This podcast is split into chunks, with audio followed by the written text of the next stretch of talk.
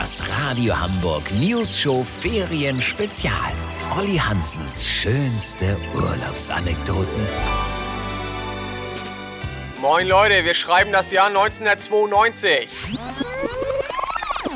Da wollte ich mit Rainbow Tours nach Komatösos in Griechenland fahren. Kennt ihr Rainbow Tours noch? Die haben früher Busreisen für junge Leute angeboten. Studenten, Kiffer und sonstige Hyopies. Der kostete die Woche Griechenland mit Vollverpflegung, wobei die Betonung auf voll lag 199 Mark. Viel teurer kann der Bus auch nicht gewesen sein, so wie der aussah. Wisst ihr, wie ich mein?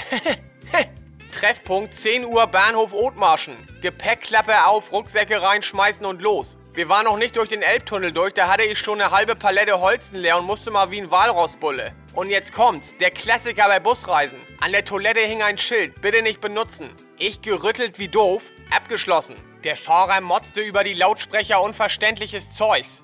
Dann fuhr er Raststätte Seevetal Ost an, weil die Bremsen schon qualmten. Keiner sollte aussteigen. Ich natürlich raus, schnell den Lurch gewirkt, komm ich wieder, war der Bus weg.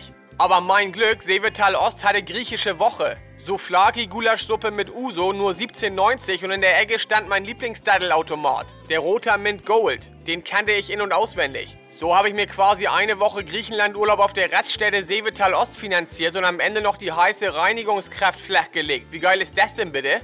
Lasst so machen, Leute. Wenn ihr wissen wollt, wie ich mit einem Balkon von der Außenkabine der Queen Mary mal nach Mikronesien gepaddelt bin, müsst ihr morgen wieder einschalten. Habt ihr dann exklusiv, okay?